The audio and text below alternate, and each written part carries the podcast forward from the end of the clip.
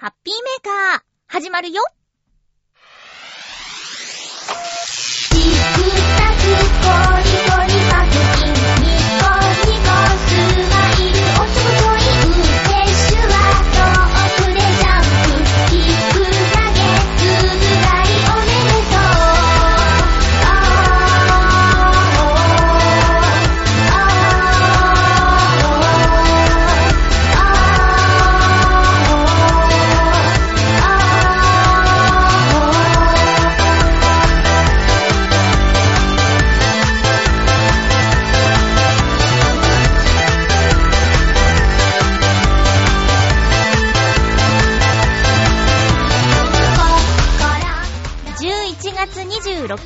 まゆっちょのハッピーメーカー。この番組は、ハッピーな時間を一緒に過ごしましょうというコンセプトのもと、ちょわへよ .com のサポートでお届けしております。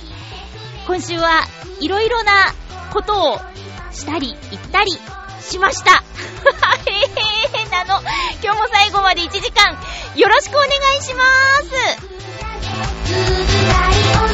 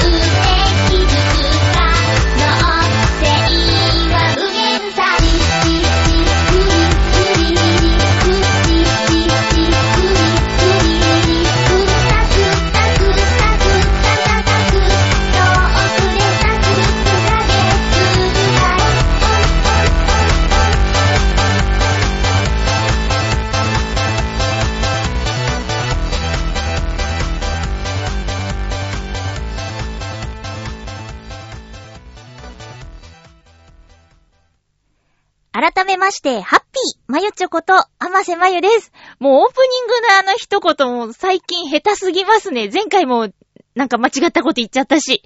えーと、そうですね。何から話そうかな。まずは、あんまりハッピーじゃない話からしようかな。ハッピーメーカーだけど。えーとね、私、あの、足の親指の爪がひどい巻き爪で、それがね、最近痛み出しちゃったんですよ。で、簡易的にちょっとその巻き爪改善するような、あの、バネっていうか、反発する力のある金属みたいなやつを、アマゾンで買って、それでちょっとごまかしごまかしやってたんだけど、それでもこう痛みがあるようになっちゃって、先ほど、えー、浦安にあるなんか巻き爪専門の矯正するお医者さんに電話しちゃいました。で、明日行ってきます。どうなることやら。なんかその巻き爪のせいで足が痛いよって言って、もう引きずるように歩いてるから、変なとこちょっと筋肉痛になっちゃうし、なんかね、辛い感じがあったんですよ。ここでも2、3日かな。うん。でもでも、たまに空いてってなることはあって、その度にその、普通に手に入る、えー矯正器具みたいなやつ、自分でできるやつで、ごまかしてたんだですけど、ごまかしが効かなくなってきちゃって。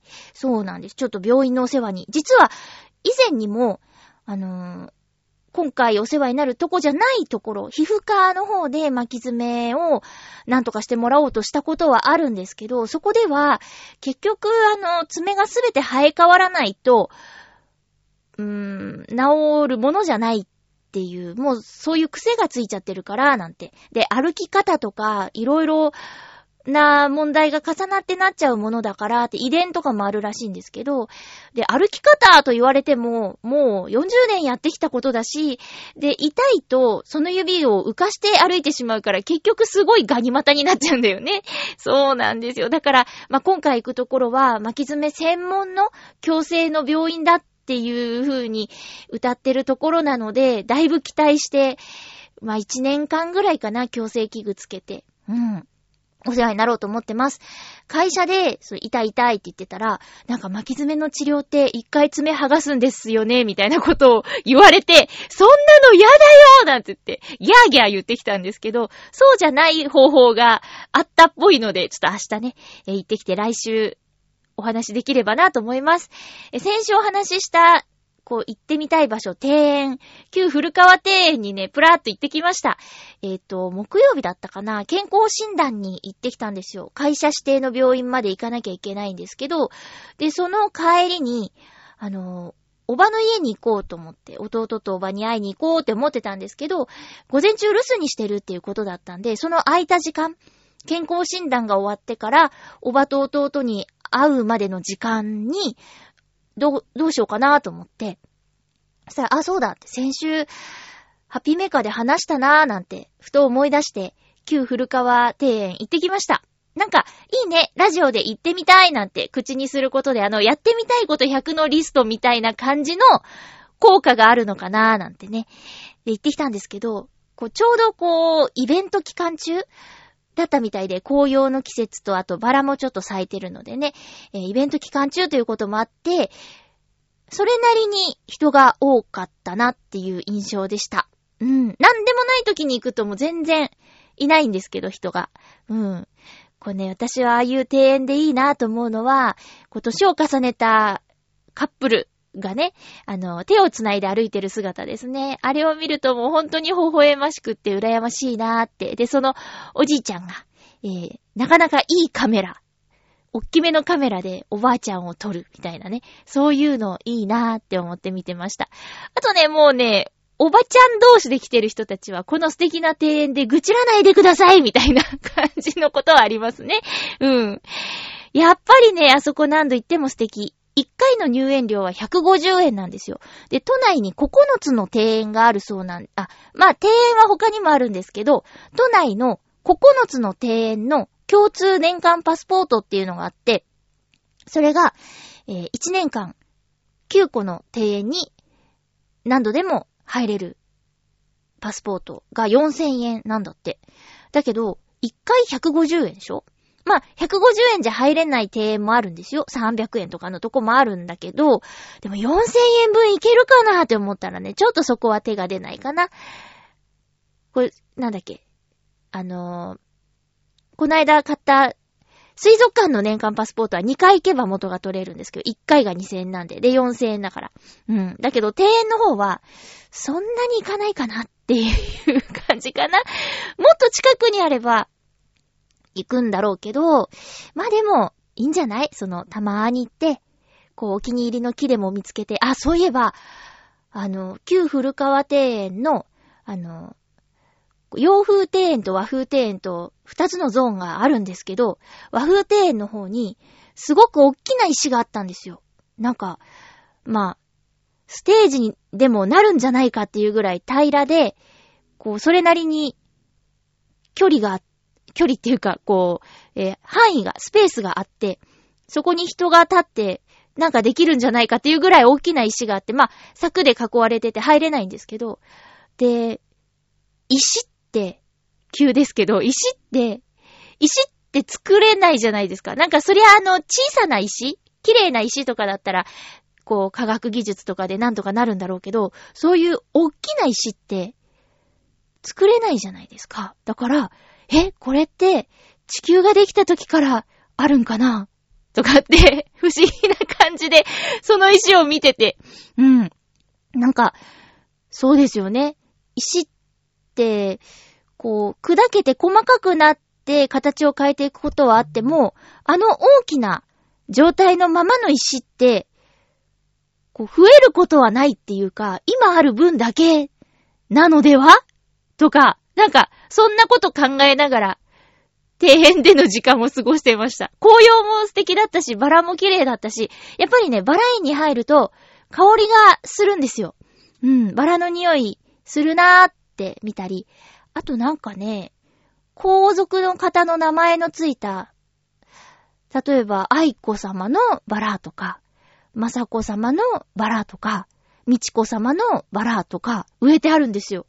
植樹したのかはわかんないですけど、なんか、そのイメージで、えー、植えられたバラみたいなのもあって、プレートがついてたりね。うん。あと、ブルーローズのゾーンもあって、なんか、まあ、咲いてはなかったんですけど、こう、そういうシーズンになるとここは青いバラが咲くのかなーなんてね、思ったりして、やっぱりね、古川庭園、旧古川庭園、おすすめです。えー、っていうのと、あと、あ、そうそうカルヤランピーラッカを作ったんですよって話を、そういやしてなかったよね。あ、したっけ？してないような気がする。ツイッターに書いたぐらいで番組ではしてない気がします。あのー、北野すおみちゃんが、えー、こう作って持っていったという ヤンソンさんの誘惑と、スオミサラーティとカルヤランピーラッカ。この、カルヤランピーラッカについては、レシピは載ってるけど、実際食べたことがないから、食べるまでは、え、なにこの、お粥を？ライ麦粉の生地で？くるんで焼いたもの？何それ？っていう感じだったんだけど、そのカフェに行って食べましたっていうところまでで、今度作ってみようかなって言ってたところで終わってたと思うんですけど、え作ってみたんですよ。そしたら、まあそうですね。私は、そう、大好きとかじゃなかったかな。その、カフェで食べた時は、そこまで、うーとは思わなかったんだけど、お家で自分で作ってみると、あんまり、なんか、わあ、美味しい、最高、イェーイみたいな感じには、なれなかったですね。あの、生地がすごく難しくって、多分、やらなきゃいけない厚みよりも随分厚かったんだと思います。だから、バーリバーリバーリみたいな感じだったし。で、私の作ったレシピだと、ものすごい大量にできちゃったんですよ。だから、えっと、おばと弟と、何でも食べてくれる親友には、こう、無理やり2個ずつ合計6個ですね。どんどんどんって渡したんですけどね。うん。おばと弟はその件について何も言ってなかったんで、食べたとかなんか感想何も言ってなかったから、あんまり口に合わなかったのかもしれない。私はもう泣きながらですね。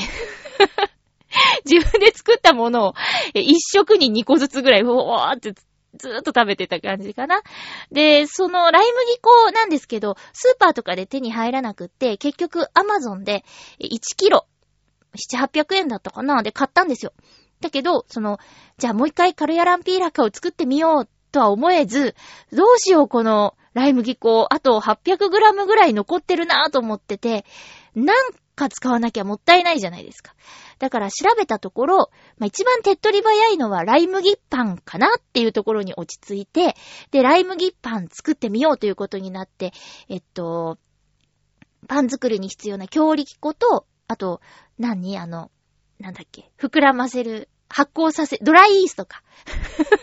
そう、ドライイースト買ってきてね、えー、パン作りをしてみました。私多分、お母さんと一緒に作ったりとかしたことはあるかもしれないんだけど、自分一人でパン作りをして成功したことないんですよ。あの、食パン、あ、じゃあわ、パン焼き器？自動でできるパン焼き器。で、こう、材料入れてほっといて食パンができますよみたいなやつは、やったことあるんですけど、以前そのパン焼き器を使って、えー、途中までやって自分の好きな形に形成するみたいなモードでやった時に、最悪だったんですよ。なんかもう、大失敗。機械使ってこんなに失敗するっていうぐらい、その、生地作りができなかったんです。だから、ああ、今回も、あまり自信がないなぁと思って、やってみたんですけど、結果から言うとね、大成功。すごい美味しくできました。ただ、家庭を言うと、それで良かったのかなっていうところがあって、そのパンって、こう、生地作りで結構時間がかかるんですけどね、一次発酵、二次発酵みたいな、そのパンの生地を、なんて言うんだろう、発酵させて、その最初の状態よりも、2倍ぐらいになります。一次発酵で2倍ぐらいになりますっていう、その時に、2倍になってなかったんですよ。あれ？発酵してないのかな？一次発酵また失敗しちゃったのかな？って思って、で、膨らまか、膨らまなかった時の対処法とかもググっちゃって、で、あれ？と思って。で、中に発酵してるかどうかを確かめる方法っていうのがあったんですけど、その生地の真ん中に、ちょっと粉をつけて、指を突っ込んで、引っこ抜いた時に、その、生地にできた穴が、すぐに塞がらなければ、塞がらなければ、塞がる、塞がらなければ。私、日本語使えてないな。そう。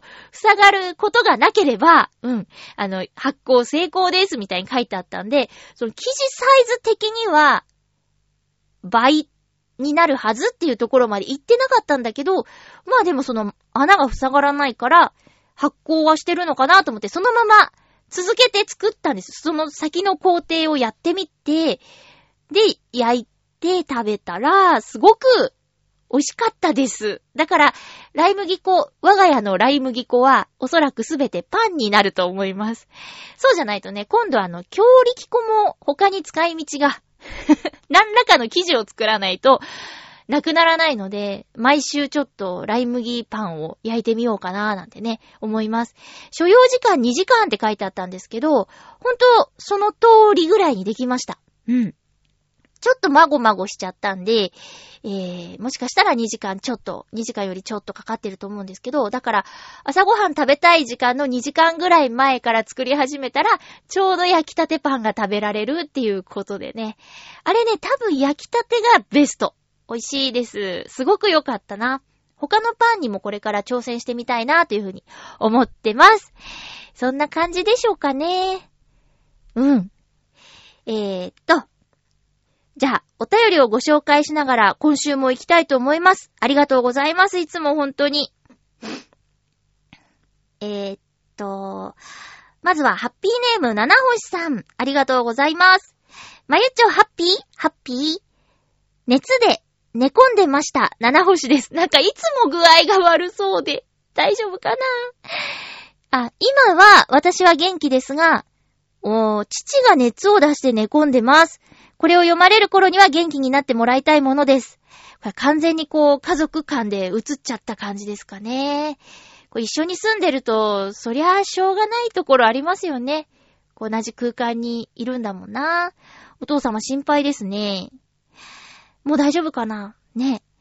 さて、先週、ゲーム、デスストランディングの話が出てましたが、私の周り、特にネットの知り合いは、ポケモンの新作に夢中のようです。それぞれお気に入りのポケモンに好きな名前をつけて育ててるようです。あとは、リングフィットアドベンチャーという体を鍛えながら冒険をするゲームがあるそうなので、男性陣はそれをしてる人が多いですね。え、男性陣が？意外意外、あの、荒垣さんが CM してるやつですよね。おー、そうなんだ。女の子の方がやるのかと思ってました。うん。私はというと、自分の誕生日プレゼント用に、13騎兵防衛権、13騎兵防衛権という SF アドベンチャーのゲームを買ってどっぷりとハマる予定です。タイトルに13とある通り、主人公が13人もいて、それぞれのストーリーがあるそうなので、今から楽しみにしています。まゆちょもドラクエウォーク楽しんでください。それでは、ということでありがとうございます。えー、なんか夢中で遊ぶほどにはやってないんですよ。なんか、あ、とりあえず、バス乗るときに起動させてみようかなとか、そういう感じですかね。うん。あとはちょっとね、お土産集め近場で行けるところは行ってみたいかな。そうなんだ。デスストランディングよりも、ポケモンの新作、なんだっけソード、ソードと、なんだっけソー、ソードと シールドかあー、私もツイッターのタイムラインにいる子が、えー、二人ぐらいかな買った、みたいなこと言ってましたね。私のこう友達は、これ、なんだっけ、ソードとシールドだったら、絶対ソードでしょみたいに言ってたけど、そのタイムラインの二人はどっちも女の子でシールドって言ってましたね。うん。まあ、剣か盾かってことなんだけどね。男の子の発想だとこう剣になるのかなわかんない。もう性別関係ないな。たまたまかな。なんかあのー、えー、そのポケモンのゲームまあ私はスイッチも持ってないからやれないんだけど、そうあの、電車の中で見たあの CM がすごいかっこよくて、昔のポケモンのあのドットの感じから、だんだんだんだんカラーになって、滑らかになってって、最終的に今の新しいポケモンのゲームの画像、こんなですよ、みたいな CM があるんですけど、その CM の終盤に、あの、ゲームボーイとか、そな、なんだろう、いろいろ DS とかを空に掲げるんですよ。みんながこう手に持って、やーって、せーの、やーみたいにやったら、それが、スイッチにこう、キラーンって変わるっていうあの CM なんかかっこいいなーと思って、やってるとつい見ちゃう。電車の中とかでね。そんな感じの、知ってます？見たことあります？あれいいよね。いい CM。ずっとやってきた人はな、あれで泣けちゃうんじゃないかって想像する。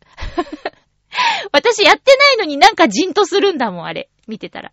えー、そんな感じです。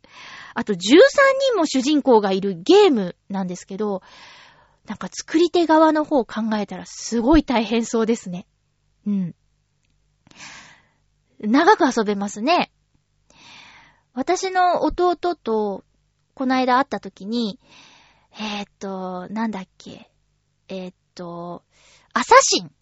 アサシンシリーズの話になって、お姉ちゃんもゲームやればいいのに、みたいなことを弟言うんですけど、アサシンって、えっと、年に一本ペースで発売してたゲームらしいんですよ。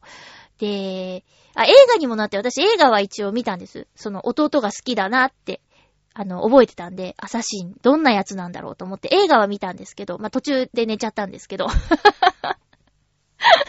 だからちゃんと覚えてない。けど、導入部分はちゃんと覚えてるから、あ、そういうゲームなんだと。そういう世界観なんだっていうことは一応理解しました。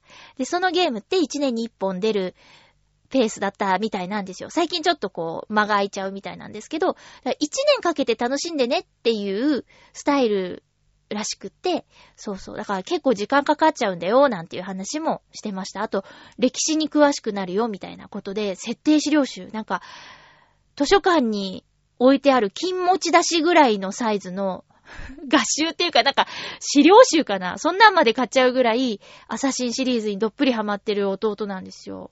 うん。なんだっけ、ゲームの話ね。じゃあ、七星さんも自分への誕生日プレゼント、思いっきり楽しんでくださいね。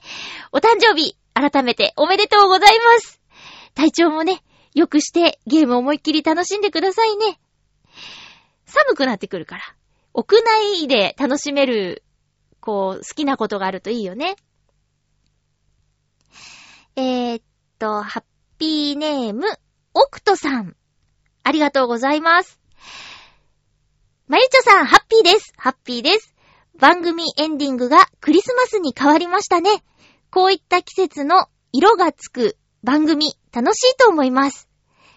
前回のマイナス気温の話題、とても懐かしく感じながら聞きました。そっか、オクトさんも北海道出身だもんね。冬の思い出といえば、雪や寒さもありますが、自分はつららが印象深いです。実家では朝カーテンを開くと軒下から地面まで、つららが伸びていることもあります。軒下から地面まで ?2 メートルぐらい。へえ。背丈より高い、ゴンブトのつらら。それを割るのが子供の頃のお仕事でした。アマセさんは、アマセさん？は、大きなつららってあんまり見たことがないかもですね。大きなつららが並んで知る景色は、絵画か映画のセットを見ている気分になるかも。では皆様、冬が本格的になってきた時期、お体ご自愛よということでありがとうございます。ないない、ないですよ。おっきなつららなんて。小さいつららだってあんまり見たことないですよ。うん。人生で、1、2回。あと USJ のね、ハリーポッターエリアにはつららが結構あるんですけど、ちゃんと地面濡れてるんですよ。変な話ですけど。あの、ハリーポッターエリアっていつ行っても冬景色なんですよ。で、つららとかあって、そうそう、地面濡れてるんですよ。ちゃんとその、つららが溶けたっていう表現で。すごいよ、あそこ。私ね、USJ はね、ほんと行った方がいいと思う。すごいクオリティ。なんか、映画の世界に入ってるっていう感じします。特にハリーポッターに触れたことある人は、絶対ハリーポッターエリアに行くべきうん。わーってなります。なんて言うんだろう。まあ、ディズニーだってすごいんだけど、なんか、ハリーポッターのエリアーっていう、そう、広いんですよ。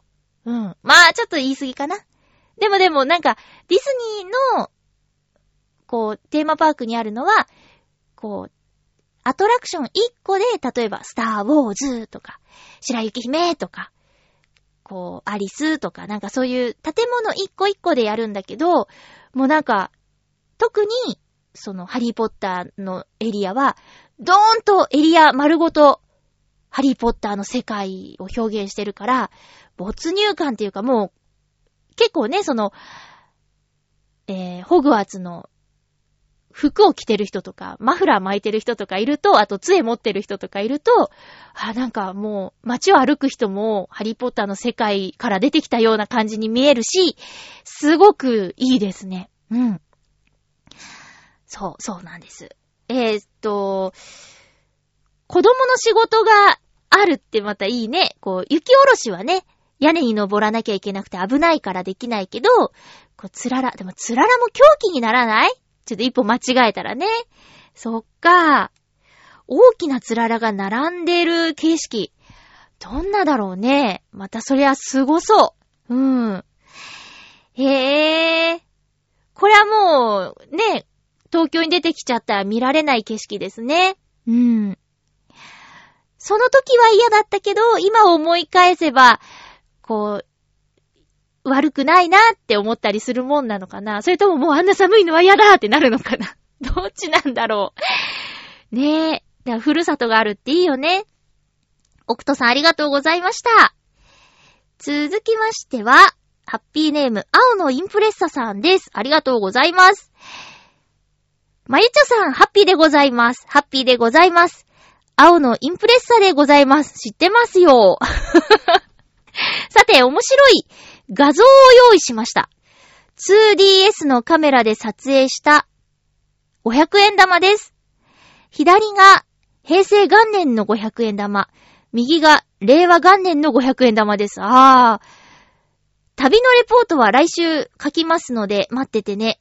ついにスマホを買いました。面白い画像があったら撮影しますぞ。ということでありがとうございます。なんで 2DS? あ、そっか。スマホを買う前に ねえ、そうだ。まだなかったってことやな。うん。500円玉ね、私も2週間前かな、郵便局で、こう、U パックを送るときに、お金払って、そのお釣りに、令和元年の500円玉入ってました。ちょっと嬉しいね、やっぱり。なんか、渡されたコインが、ちょ、ピカッとしたから、おこれはもしかして平成31年かなと思って、見たんですよ。そしたら、令和元年で、おー来たついに来たーって。そんな感じ。ちょっと撮っとこうかなと思います。だって、半年分ぐらいしか作らないでしょ？うん。で、平成31年のが手元に来た時も、お、これ撮っとこうと思って。なんかよくわかんないけど、なんとなく、なんとなくね、なんか撮っとこうかなっていう気分になるよね。でも、平成元年の500円玉って、すごいね。こう、もうだから30年以上前に作られたものってことでしょ？それを、そっか、出会ったことあるかな？私ないと思う、多分。これ貴重だから撮っといた方がいいですよ。並べて写ってる写真いただいたんですけど、なんかすごいいいと思います。これは撮っといたらいいと思います。セット販売。販売 販売しちゃダメか。なんかね、メルカリ？メルカリとか全然私、興味なかったんですけど、なんか、友達から招待コードを送るから登録してよみたいな感じで、で、こう登録してくれたら1000ポイントもらえるんだよ、お互いみたいな感じ、やだよ、やだよって言ってたんだけど、結局、わかったよ、みたいな感じで 登録しちゃって、そっからちょっとメルカリのページを見ることがあって、こう、自分の持ってるものってどれくらいで取引されてんのかなっていうのを何個か見てみたことあるんですけど、私ね、一個だけお宝持ってたみたい。うん、これはなんか、なかなか皆さん欲しがってて、割と高値で売れるんだっていう、あの、何とはちょっと具体的に言わないんだけど、デアゴスティーニ的な雑誌雑誌だけのやつで、こう、定期購読みたいなしてて、で、全巻揃ってて、で、付録もついてて、で、専用ファイルも全部揃ってて、みたいなやつを、一セット分、とあるもの持ってるんですよ。で、それが、まあもちろん定価よりは安いですけど、3万円ぐらいでね、欲しいという人がいて、ちょっとこれ、全然開いてないし、もう買って満足しちゃったタイプだから、手放そっかなーなんてね、ちょっと思ってたりします。それを、こう手放してメルカリでいただいたお金で、あのなんか美味しいもん食べようかなとか、そんな、あ、でも私巻き爪治療に使おうかな。そしたら、もし売れたら 何それ。いやでもね、私そうそう。だから、メルカリでね、二つぐらい買い物しましたよ。一つは、あの、言ったっけ？ムーミンのあの人形劇の DVD ボックス買って、で、もう一個が、なんか、こう、できるかなって知ってます？皆さん。ゴンタくん。できるかな？できるかなっていう、あの、教育テレビでやってた、できるかなのゴンタくんのことが大好きなんですよ、親友が。だからその親友へのプレゼントってことで、もう売ってない、あの、シール。4点セット。うん。これまあまあ、そう、売られてた価格からしたらちょっと割高なんだけど、それこそ、うん、20年、30年ぐらい前に発売された、今ではもう手に入らないシール。なので それをね、ちょっと買っちゃったりとかして。一時めっちゃくちゃメルカリで、こう、これはあるかな、ないかな、みたいなの検索して、ポチッポチってやっちゃったことありますね。だからその2回だけなんですけど。面白いですね。自分の持ってるものをちょっと検索して、こんな高いんだと思ったら、まあね、手放すっていう選択肢もあるかもしれないですよ。うん。えー、青のインプレッサさん、珍しいもののお写真ありがとうございました。これからもこのアドレスに送っていただけると助かります。よろしくお願いします。えー、っと、続きましては、ハッピーネーム、北江あきさんです。ありがとうございます。まゆっちょさん、ハッピー、ハッピー？前回の放送でおすすめのドラマを教えていただき、ありがとうございました。私は本当にドラマを見ることがなくて、今回見ているグランメゾン東京以前となると、同じ木村拓哉さん主演のヒーローくらいまで遡ると思います。あとは孤独のグルメくらいかな？でもあれってちょっとドラマとは違う気もしますし、うん、難しいとこですね。まずは、アマゾンプライムで全話見れ見れる、おっさんずラブを見てみようと思います。タイトルでちょっと敬遠していましたが、食わず嫌いはもったいないんですよね。ではでは。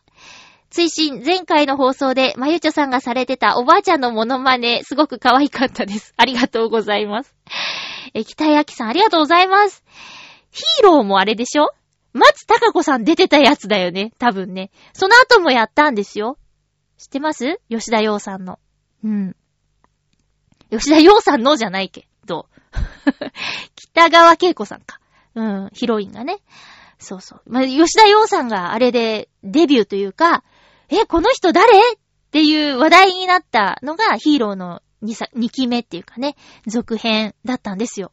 私もそれまで全然知らなくて、あ、何この、この人すごい面白いなぁと思ったらもうそっからずーっと出ずっぱりですよね。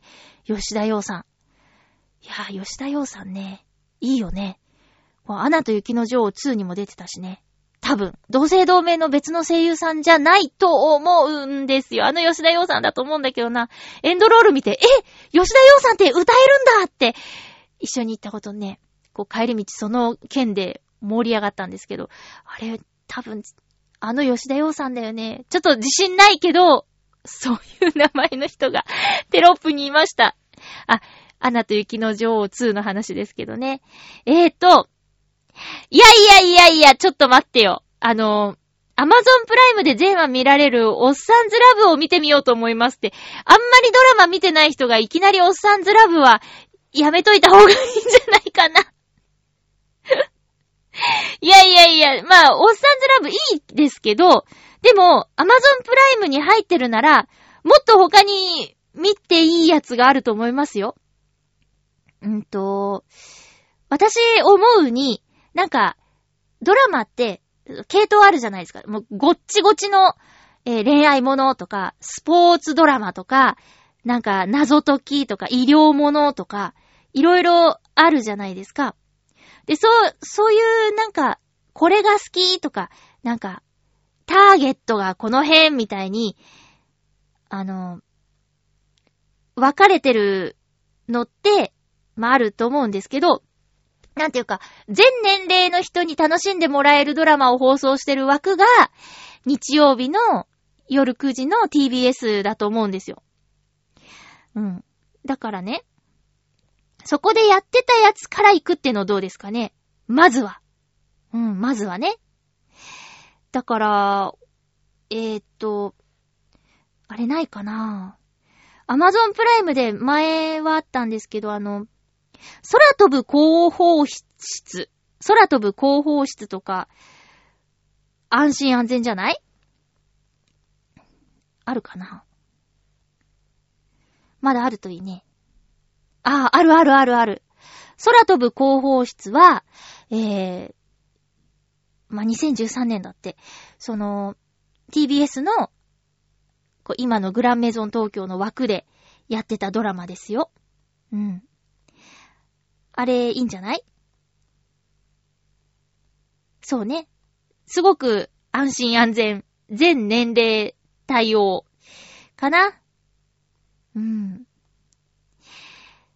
ですですです。そうです。まあ、いっぱいあるけどおすすめは。えっ、ー、とね、アットホームダットっていうドラマも面白かったよ。あと、おすすめしたかったけど、今 Amazon プライムでは見れないやつがあった。重版出退って知ってます？あれ、今ちょっと Amazon プライムでは見れないんですけど、以前見れてたんだよなそうなのよ。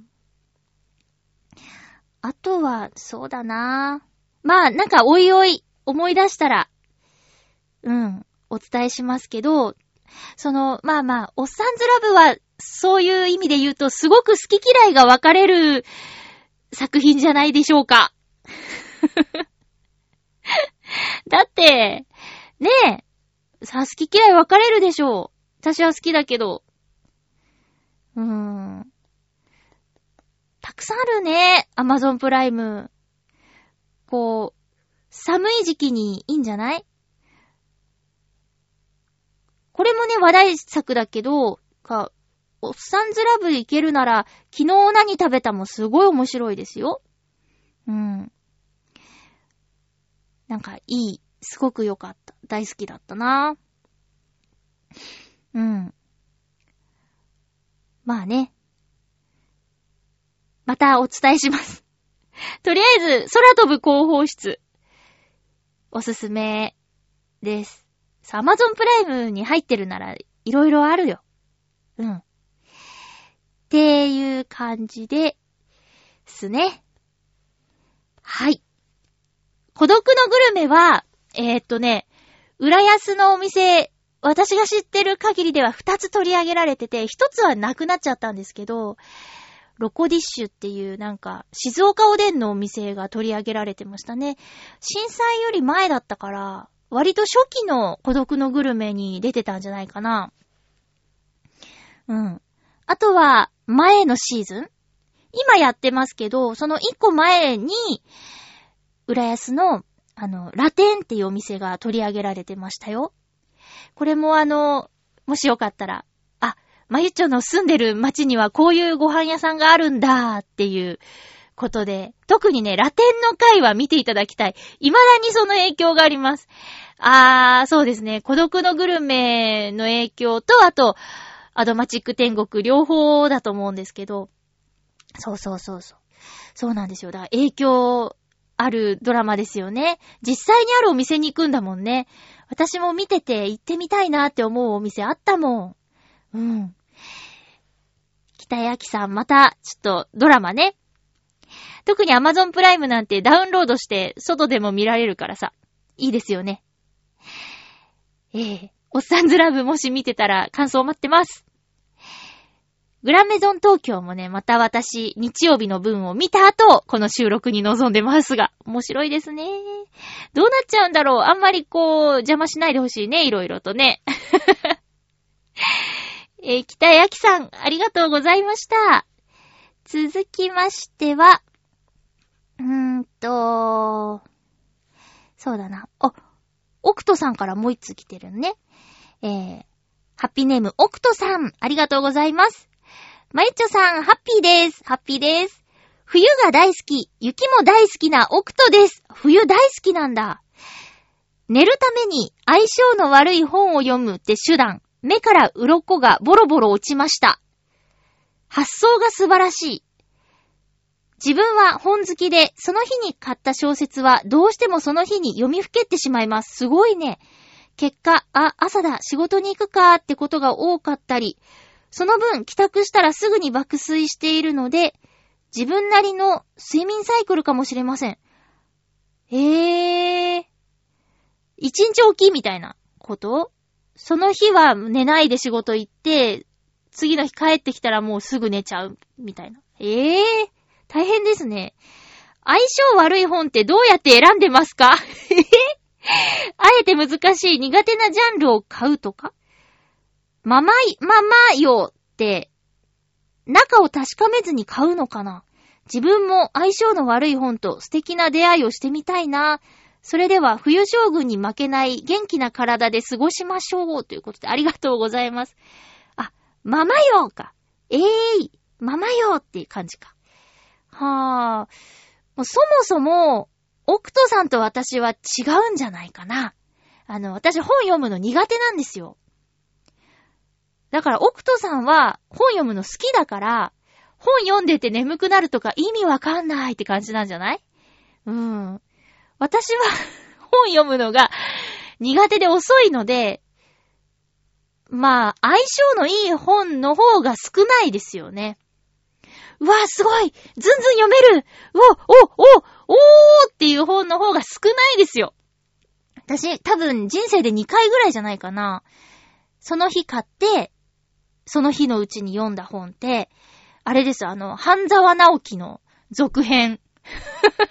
ちょうど、ちょうどハマってた時に、えーっと、あ、なんだっけ。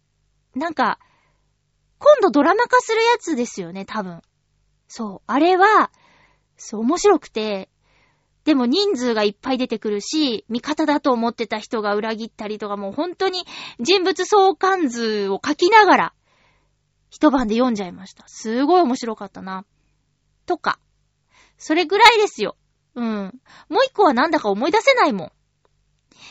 小説でね、その物語的なやつで、一晩で読んじゃったみたいなのは、思い出せないなぁ。だから、相性の悪い本を選んでるんじゃなくて、ほとんど相性悪いんですよ。我が家にある本は。なんていうか、その、うーん、文字の羅列。わかんない。だから本を読むのが好きな人には、わぁ、わかんないんじゃないかなーって思いますね。なんでも、だって活字読むのが大好き。芦田愛菜ちゃんとかね。宇垣さんも言ってたけど、なんか、そうそう、字を読むのが大好きっていう人にとっては、私の言ってることは、はぁって感じなんじゃないですか。なんか本読んで眠くなるなんて失礼でしょみたいに怒られちゃいそうですね。だから、相性の悪い本をあえて選んでるとかそういうことはないです。うん。相性の悪い本っていう言い方が良くなかったか。ごめんなさいね。えー、そうだな。うん。まあ、本読んでると大体眠くなりますっていう言い方にすればよかった。ごめんなさいね。そうなんですよ。すごいね。本読むのが好きなんていいじゃないですか。なんかね、ハッシュタグ、電車読書っていうのがあるらしいっていうのを、えー、墨田水族館を教えてくれた友達が教えてくれて、なんか電車読書っていうハッシュタグがあって、それが、それをたまに見てるんだ、みたいな話から、えー、何それって聞いたら、電車の中だと本を読み、読みやすい。なんか、電車のちょうどいい、あの、ガタンガタンみたいな音とかが、あの、全くの無音よりも集中できる人が多いらしい、みたいなことから電車読書。あとは、だいたい今電車の中に乗ってる人、電車乗ってる人ってスマホを見てるじゃないですか。そんな中でちょっと本を読んでる人って、おって私とか思っちゃうんですよ。お、本読んでらっしゃる、みたいなかっこいいぐらい思ってしまうんですけど。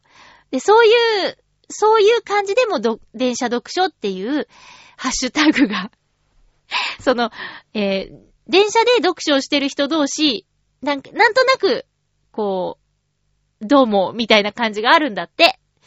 それでね、うん、全然そんなの感じてない人もいるかもしれないけど、なんか、うん、そのハッシュタグ見てると、向かい側に読書してる人がいて、なんとなく目が合っちゃって、あ、どうも、どうも、みたいになった、みたいなエピソードとか書いてあって素敵だなと思って。そうそう。で、私もね、やってみたんですよ。まあ、最近よく一日乗車券を利用させていただくので、ぐるぐるぐるぐる、昼間の空いた電車の中で読書してると、確かに、はかどる。いつもより読むスピードが速いような気がする。そんな感じ。うん、ありますね。ええそんな感じです。すいませんね、オクトさん。でも、読書好きなんてかっこいいですね。羨ましい。私も読みたい本はいっぱいあるのに、読めずに、うん、いるっていう感じなので、えー、本読むのが好きなんてほんと羨ましいです。ありがとうございます。続きましては、ハッピーネームビーフさん、ありがとうございます。まゆっちょさん、ハッピー、ハッピー？先週の放送で、寝つきの悪さを相談させていただいてしまったのですが、全然させていただいてしまったなんて。全然全然。安眠のためのたくさんのアイデア、ありがとうございます。ものすごくためになってます。本当？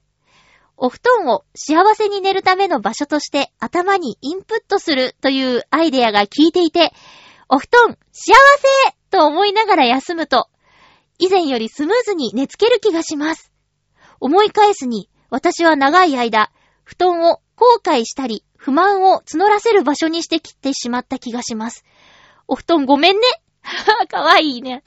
えー、一段と寒くなってきました。まゆちょさん、お体、お気をつけてください。ということでありがとうございます。嬉しいなで私は自分で調べたわけじゃなくて、テレビ、テレビで見た情報をラジオで話しているということなのですが、それでも役に立ったのならよかったです。すいません。なんか、テレビの人も、ビューさんにもすいませんって感じなんですけど。いや、でも、そうですね。そうですね。私もなるべく、その、眠れない時に無理やり寝ようとすることは、やめようと思って、ああ、もうダメだと思ったら、それこそ本を読んで、ふーって。ああ、文字がたくさん。でもそんな時に、こう、ぐいぐい読める本を読んでしまったらもうダメですね。うん。目が冴えちゃって。まあでも、私のお掃除のお仕事は、寝てなくてもなんとかなっちゃうお仕事なんでね。まあ寝てた方がもちろんいいですけど、体が覚えてるっていうか、勝手に動いちゃうみたいなところはあるので、うーん。そうね、これから寒くなってくると、私、ま、じ、ひどくはないけど、末端冷え性の毛がありまして、ちょっと足先とかがね、キンキンに寒いんですよ。だけどね、私今年はね、へっへー。あの、湯たんぽがあるので、こ湯たんぽね、いいね。今まで使ってなかったんですけど、ラジオ通販で つい買っちゃいまして。うん、なんかね、何度でも使える、えっ、と、充電式の湯たんぽっていうのを買いまして、それをね、まあ、10分間充電すればもう一晩持っちゃうみたいなやつなんですけど、足元に置いとくだけで、なんとなく、寝つきがいいような気がします。うん。そうね。こう、ペットが布団の中にいるみたいな感じなんですかね。こう、あったかくて、程よく。いいかも。そういうなんか、ぬくもりを、ぬくもりをそばに入れてしまうというのもいいのではないでしょうか。眠りって大事ですよね、睡眠って。1日の、まあ4分の1から3分の1、3分の1長いか。4分の1ぐらい。うん。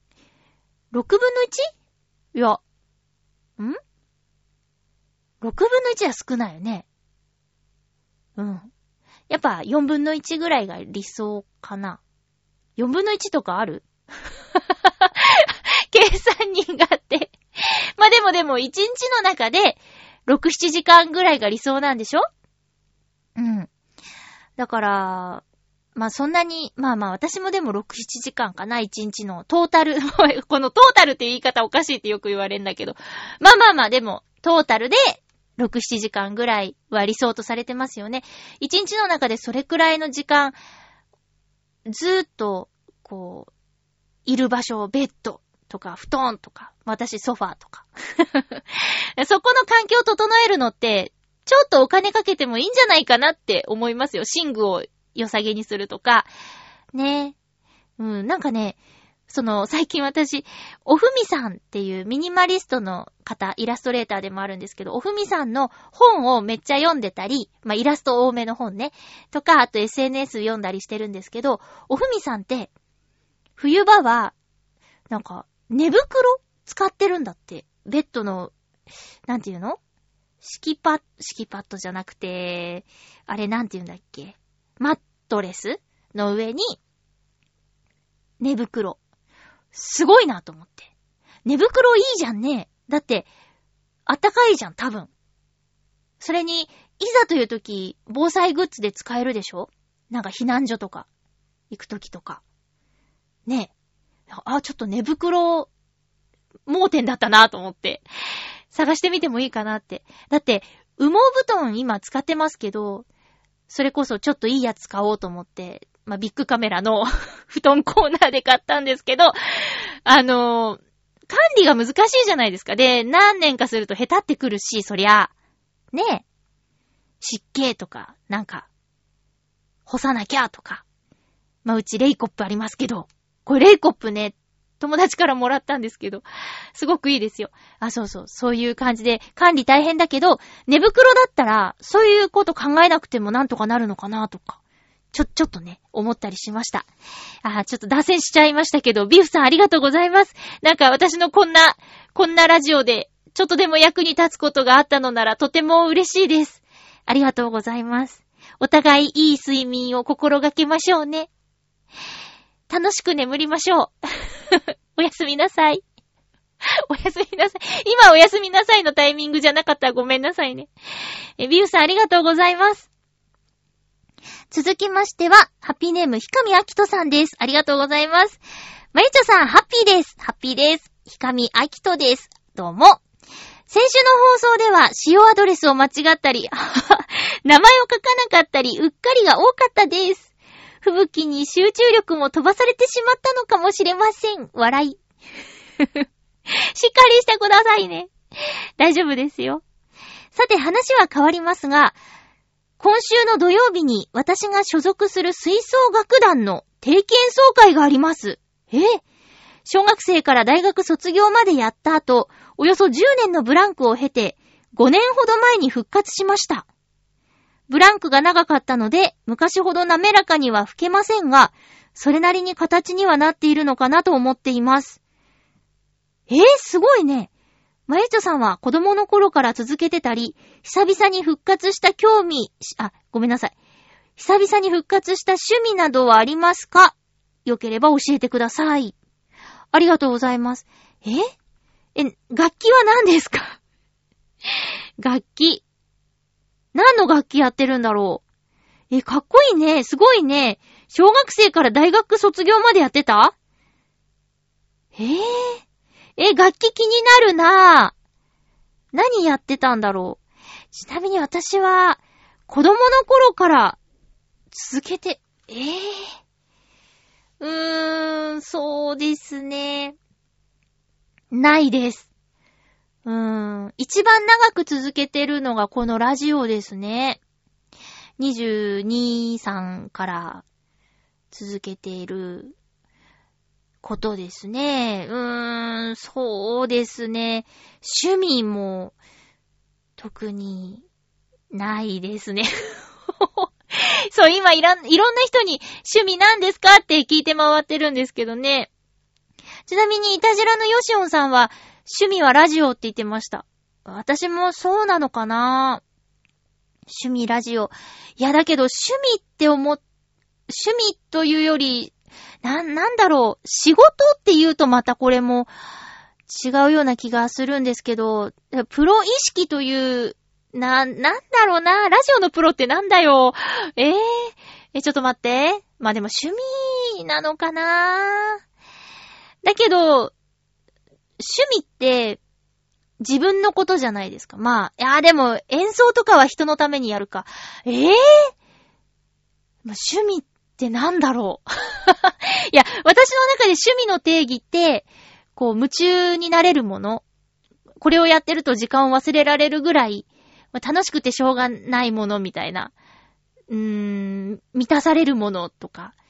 そういうんだったんですけど、ヨシオンさんの趣味はラジオっていう発言？聞いて、そうかって、そう、ええそうなんだと思ってね、ちょっと消化できてない感じなんですけど、うん。だって、趣味だ、あ、わかんない。こう、ラジオ、私はリスナーさんがいてこそだと思ってるので、なんていうか、え、ちょっと体調悪いから休んじゃおうとか、忙しいからやらないとか、そういう風には思えないんですよね。こう、もしもどうしてもそういうことがあれば、うーん、お伝えして、どうしてもこの日無理なんで、あ、でも、今のこの収録スタイルだったら、その日撮れないんで前もって撮りますみたいなこととかができるからな。なんかわかんないんですよね、そのあたり。うん。私は、その、なんていうか、えーと、ん？何？何？なんだっけ？リズムになってますみたいな。あ、生活の一部ですだ。言われて嬉しいやつ。生活の一部ですって言っていただけてるのに、その、急にやす、ま、いろいろね、事情はああると思うんですけど、休んだり、私はしたくないなーっていうのがあって、そうなんですよね。だから、趣味、それって趣味って言えんのかな？みたいな、風に思ったりして。うん。そう、だからわかんない。私、ちょっとごめんなさい。これはね、子供の頃から続けてるのはないけど、続けていることといえば、このラジオが一番長いですね。うん。で、趣味は、今ね、探し中、夢中になれる趣味、ずっと大好きなことでしょ？うーん。まあ、小学校の頃から声のお仕事に憧れてました。今も一応細々とやってます、みたいなこと。いや、でもこれ、これ仕事じゃん、これ。もうダメだ。全然思い浮かばない。ごめんなさい。えー、ということで、ひかみあきとさん、今度ちょっと楽器、よかったら、何を使ってらっしゃるのか教えてください。すごいですね。10年のブランクを経て。へー。計算しちゃおうかな。なんちゃって。えー、で、えー、えー、定期演奏会。頑張ってください。定期演奏会。どんな曲やったかとか、何の楽器やってるとか教えてくださいね。次回の放送は12月3日、収録は12月1日を予定しております。前後することがありますので、読んでほしい、お便り読んでほしいという方はお早めに送ってください。よろしくお願いいたします。お送りしてきましたハッピーメーカー、そろそろお別れのお時間です。お相手は、まゆちょこと、あませまゆでした。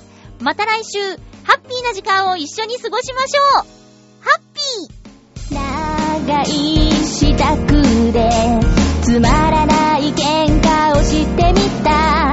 どっちらっていいなんて思ってないよいつも。冬のせいなんだと勝手な想像してると君の目で気づくよ僕のためだ。が欲しいって聞いても行きたい場所さえもわざと決めないって感じで二人。